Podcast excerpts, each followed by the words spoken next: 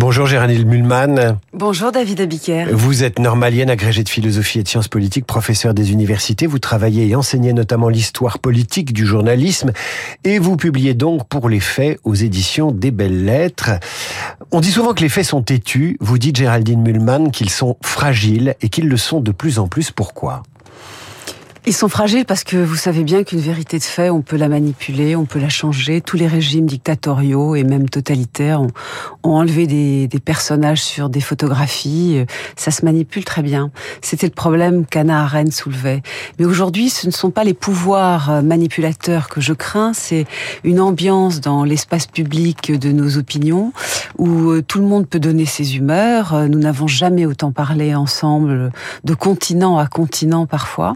Mais j'ai l'impression que ce qui, est privilégié, c'est le, discours, le je pense, je, sens, j'éprouve par rapport au récit, au récit factuel, car les faits exigent des récits. Et le récit, c'est une chose qui exige un peu des pauses dans les discours. Et des faits. Euh, et, pourtant, et pourtant, euh, cette conversation mondiale dont vous parlez dans cet essai, via les réseaux sociaux, mais pas uniquement, puisque la conversation existe depuis très longtemps, le commérage, la rumeur et tout ce qui Euh, pour les réseaux sociaux, c'est né d'une bonne intention. Je me souviens, en 2010, les révolutions arabes, on s'est dit, les, les réseaux sociaux sont euh, euh, les auxiliaires de révolutions démocratiques. Qu'est-ce qui s'est cassé en chemin? Oui, moi je ne suis pas technophobe et je n'accuse jamais la technique toute seule des problèmes que nous avons. Et au départ, il faut bien le dire, Internet a été même quelque chose d'assez extraordinaire. On a pu voir des morceaux entiers de réalité qu'on ne voyait plus, qu'on montrait insuffisamment. Ça a interpellé d'ailleurs la profession journalistique. J'ai trouvé ça très bien. Le problème aujourd'hui, c'est que les gens se réunissent par petites bulles d'opinion. Et au fond, l'opinion et la conversation a une tendance naturelle à exclure ce que Max Weber appelait les faits inconfortables. On, est à peu près d'accord sur une situation, on répète toujours les faits qui vont dans le sens de cette situation. La réalité est complexe, il y a souvent des faits gênants, et cela, il se retrouve mine de rien exclu. Et au d'avoir un grand public aujourd'hui qui lit à peu près la même chose et reçoit à peu près les mêmes histoires factuelles, quitte à en avoir un avis à chaque fois très différent. Les individus ne pensent pas la même chose. Nous avons des petits publics euh, qui ne voient pas la même chose, qui ne parlent pas des mêmes faits. Et c'est ça que j'appelle la virtualisation du monde. Vous pourriez aussi bien l'appeler l'archipélisation de, de, la réalité. Alors, au moment où on parle, Géraldine Munman, qui publiait Pour les faits chez, chez Belles Lettres, au moment où on parle, Israël et le Hamas se livrent à une bataille sur le terrain, une bataille militaire, mais également à une bataille d'image, car désormais l'un ne va plus sans l'autre. Il y a d'un côté les images des massacres euh, perpétrés par le Hamas sur les réseaux sociaux, euh, et elles sont partagées par le Hamas comme des trophées. Et puis de l'autre côté, il y a ces mêmes images qu'Israël montre comme des pièces à conviction bouleversante, euh, comme des preuves de la barbarie. Que vous inspire cette bataille d'images qui sont utilisées différemment selon ceux qui s'en servent? Eh bien, c'est moi euh, l'ensemble des stratégies des États qui m'intéressent. Euh, ils ont des stratégies, des, des, valeurs aussi différentes dans le rapport aux images, et, et finalement, ça a toujours existé ça dans l'histoire. C'est la réception de ces, de ces faits qui m'inquiètent. Euh, ceux qui ont un avis extrêmement ferme sur ce conflit ont tendance à, à ne pas euh, euh, avoir de sensibilité aux faits qui concernent l'autre camp et qui sont d'ailleurs assez difficiles à établir parce que sur la bande dans la bande de Gaza, c'est assez difficile aujourd'hui de connaître les faits exacts. Mais vous avez, euh, alors la caricature, bien sûr, c'est ce qu'ont raconté des reporters en Cisjordanie, où ils disaient que la, la, le Hamas n'avait pas fait d'attaque contre Israël, ça n'avait pas existé, où Israël avait tiré sur ses propres enfants pour entrer en guerre. Enfin, on a entendu des choses troublantes, un vrai déni de réalité. De la part de journalistes ou de populations de interrogées pardon, de, de, de populations interrogées, mm -hmm. y compris assez éduquées, euh, des médecins.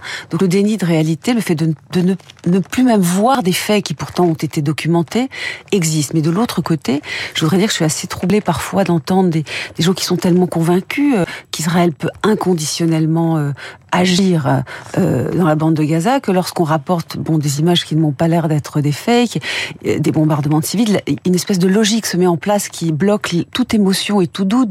Ah ben le Hamas est parmi les civils, tuons les civils. Je, n'ai pas dit que je savais ce qu'il fallait faire. Je dis simplement que le réel est une chose qui devrait quand même nous émouvoir pouvoir nous perturber.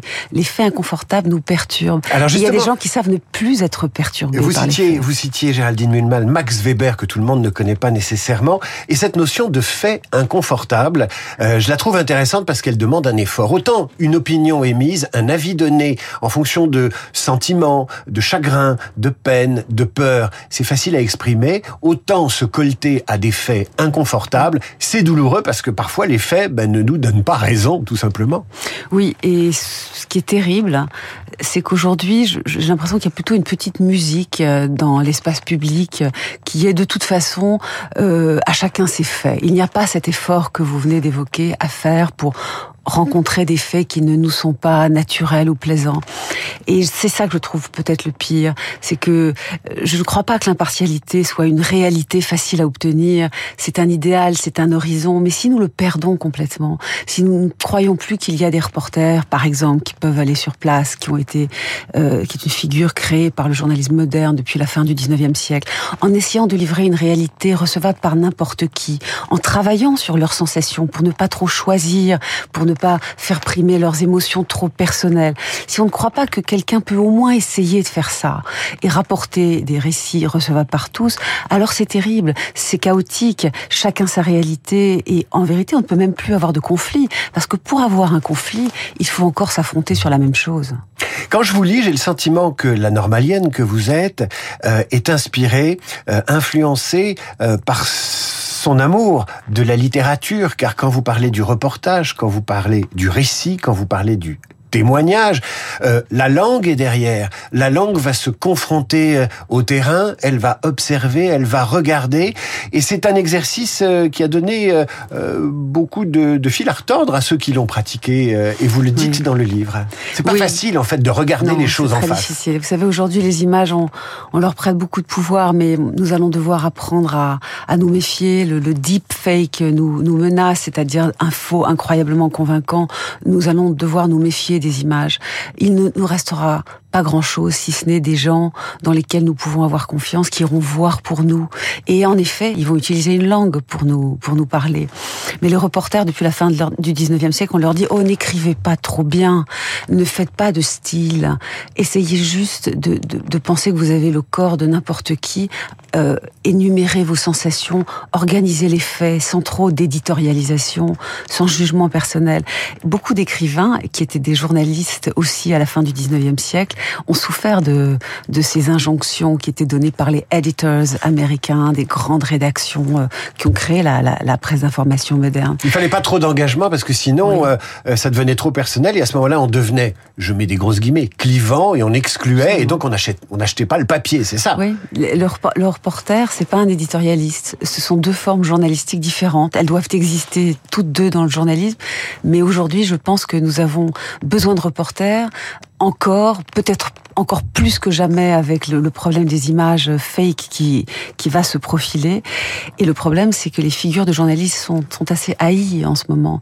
La confiance naturelle du peuple dans les journalistes ne fonctionne plus très bien. On est persuadé qu'ils sont au service des puissants. Certains le sont peut-être, mais je pense qu'il existe plein de gens dans ce métier qui ont encore euh, ce qu'on dit, euh, euh, disons prosaïquement, être le feu sacré.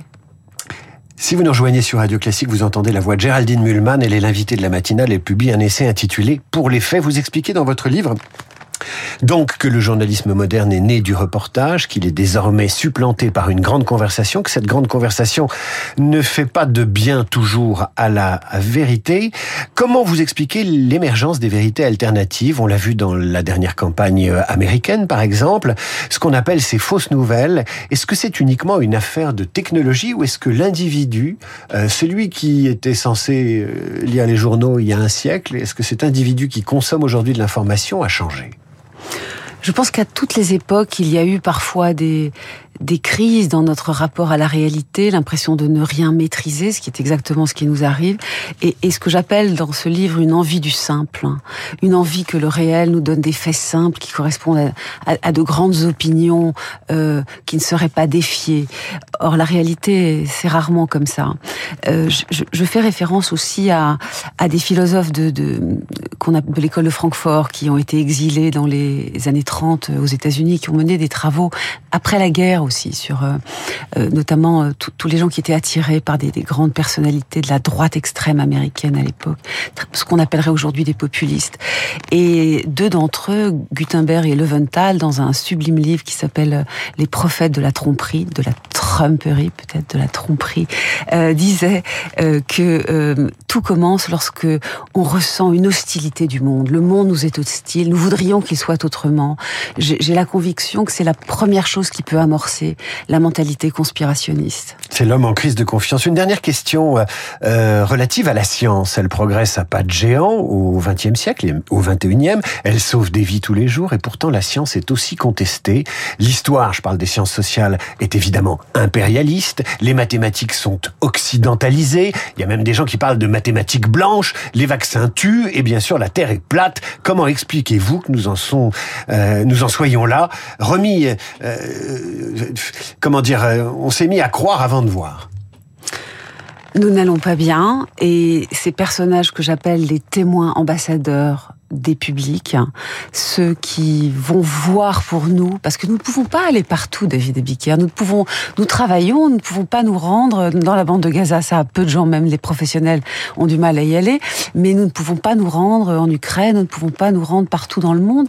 Et il y a des gens dont c'est le métier et dont c'est aussi, dirais-je, presque la mission. Je les appelle des témoins ambassadeurs du public.